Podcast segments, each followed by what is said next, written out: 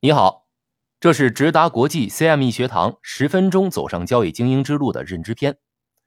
这一讲的题目是：加息，股票市场就会跌吗？现在我们将正式进入第一个模块——利率模块。在这个模块里，我们将会重点讲利率和股票、债券汇率的关系。大部分的投资坑啊，其实都是和利率变动相关的。这也是我把利率放在第一个模块的原因。我们经常听到央行开始加息，股票市场就会下跌的说法。在二零二二年年中的时候，有个朋友跟我说啊：“糟糕了，加息了，股票跌了这么多怎么办呢？我要不要换去买债券基金呢？”我问：“为什么要买债券基金呢？”他说：“因为债券安全啊。”结果是，债券都不安全，一样是亏的。其实类似他的情况很普遍，看到股票跌，就自然反应的想去买债券。不少理财教学也是这样写的：当股票市场下跌的时候，债券能提供稳定的收益。可是加息的环境下，股票市场就一定会跌吗？债券真的是能提供稳定回报的资产吗？当然不是了。由于这是两个问题，所以呢，我会分为两节课来讲。债券的问题我会放在第二节课。这一节我们先搞清楚加息和股票市场之间的关系。首先，为什么我们会有加息股票市场就会跌的认知呢？这是因为当利率越高，人们越会倾向于选择把资金停放在低风险资产，例如存款。我们举一个稍微极端点的例子，你来体验一下。假设。我们的活期存款利率从零变成了百分之五，那么你投资股票的心态会有什么样的变化呢？我相信你会对股票和股票基金的投资变得很挑剔。既然银行存款利率都有百分之五了，股票派息没有百分之十的话，你可能就不投资了。对于没有派息的企业，如果预期股价不涨个百分之三十，或许你也没有兴趣。我曾经问过身边不是读金融的同事，有一位女生还说，如果银行存款利率有百分之五，她必须预期股价翻倍才愿意投资。你可能会觉得这也太夸张了吧？翻倍呀！我也是这样问她的，她说，股价能翻倍只是预期呀，又不止一定呢。如果没有足够大的利润，我为什么要冒这个险啊？虽然她不是读金融的，但是很理性。他知道风险必须被足够大的预期利润所补偿。对于不同的人，他们的风险偏好当然不一样。如果存款利率有百分之五，有些人对股票的预期回报可能只有百分之十，有些人就要翻倍了。不过有一点是可以肯定的，那就是当存款利率变为百分之六、百分之七、百分之八不断上升的时候。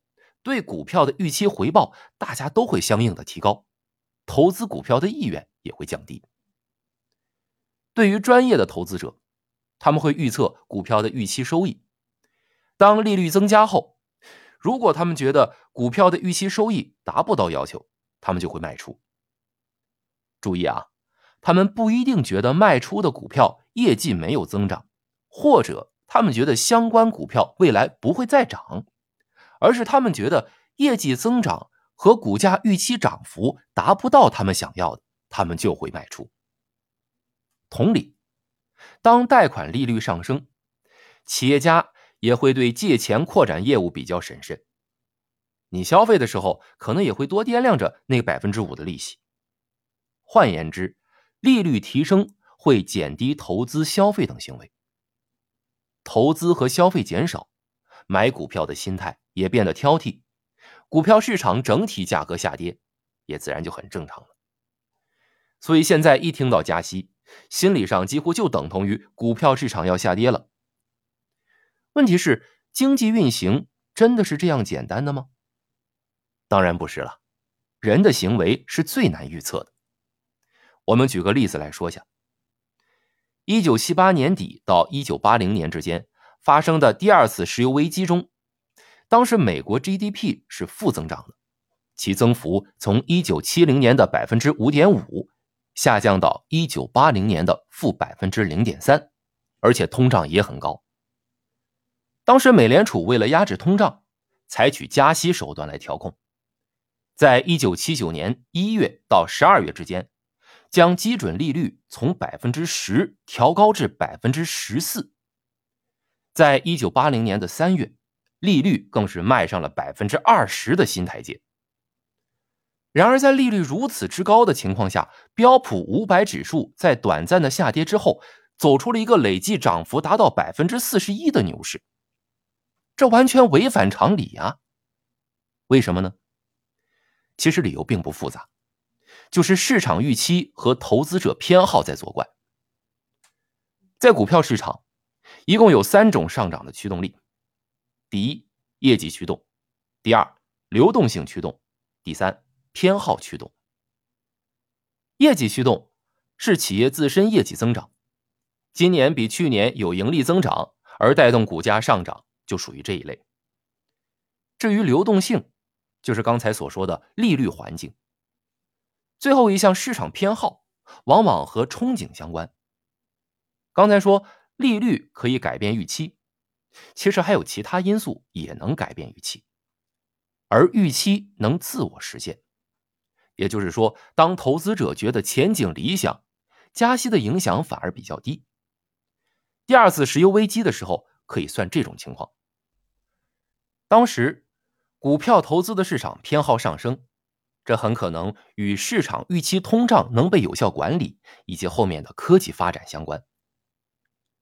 第一，在第二次石油危机期间，传奇人物保罗·沃尔担任美联储主席。他采取收缩的货币政策，大幅提升联邦利率，并且摆出美联储能有效和决心解决通胀问题的姿态。结果是，美联储真的有效调节了市场对通胀会继续恶化的预期。美国通胀的确在经历了两年之后，在一九八三年的一月就回落到了百分之三点七。第二，科技行业在带领大盘上涨。虽然石油价格居高不下的那段时间，消费股例如可口可乐、百事、宝洁等股价都明显落后于大盘，同时能源、医药和科技股先后领跑带动上涨，油价涨。带动能源股涨，这个好理解。科技公司是什么原因呢？当时，波音推出以旧换新的策略，重新夺回商用飞机的第一宝座。七九年初至八零年初，股价涨了百分之三十以上。其后不久，个人电脑正式面世。一九八一年，IBM 推出个人电脑，并获取巨大的成功。英特尔也因此成功的从内存业务切换到了处理器业务，这就是著名的叉八六 CPU 的起源。后面就是微软推出 MS-DOS，苹果推出 Mac 电脑等等。现在我们熟知的科技公司很多都是从那个时候迅速崛起的。在一九八一年和一九八二年，IBM 和英特尔股价在调整之后领跑市场。所以啊，虽然加息可能会引致股票市场下跌。但并不一定是。听到这儿啊，你可能会问：二零二二年美国股市不是因为美联储加息而大幅调整了吗？标普五百指数从年初的四千八百点水平一路下滑，到十月份跌到了三千四百九十一点，跌幅达到了百分之二十七。这不就是加息引致股票市场下跌了吗？这是因为还有一个估值因素需要考虑。在二零二二年初的时候。标普五百指数的市盈率高达三十八倍，而过去十年平均市盈率仅为二十一倍左右，很明显估值很高了。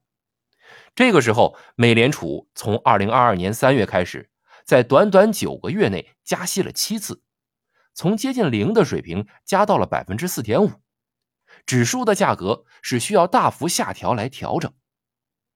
高估值的情况下，突然大幅的加息超过了市场的预期。市场股价下跌是重新调整预期的过程。当标普指数在二零二二年十月底回落三千四百九十一点的时候，市盈率大概是十八倍多一些，比十年平均的二十一稍微低了一些，算是到了比较合理的估值区间。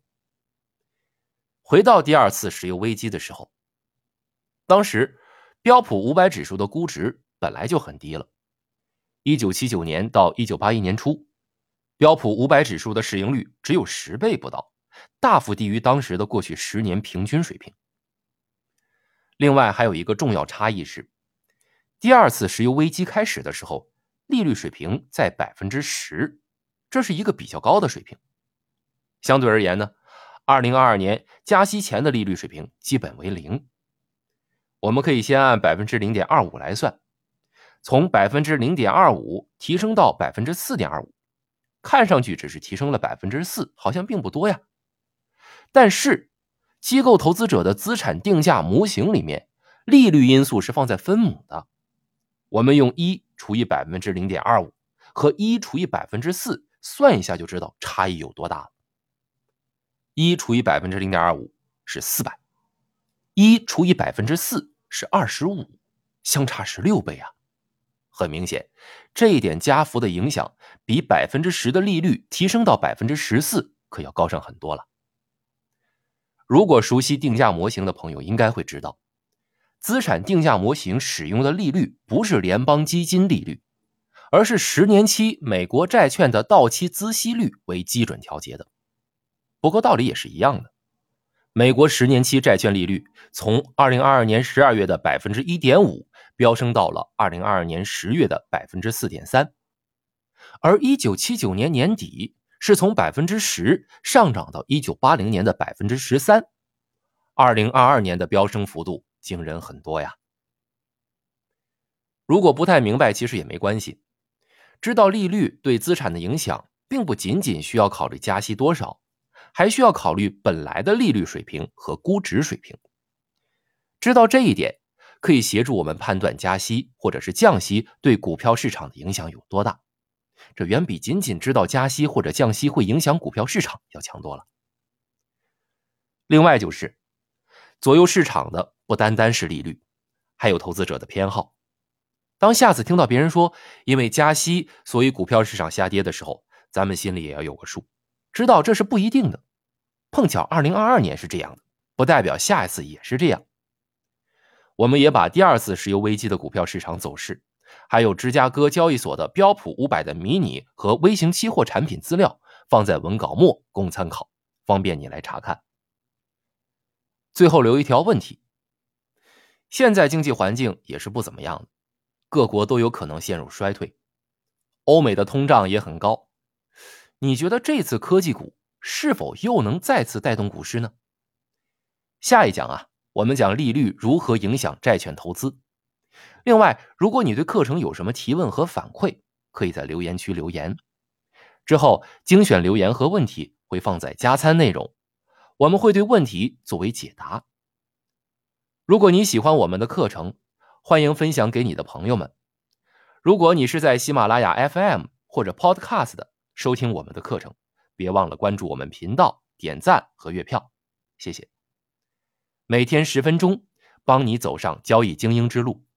这里是直达国际 CME 学堂。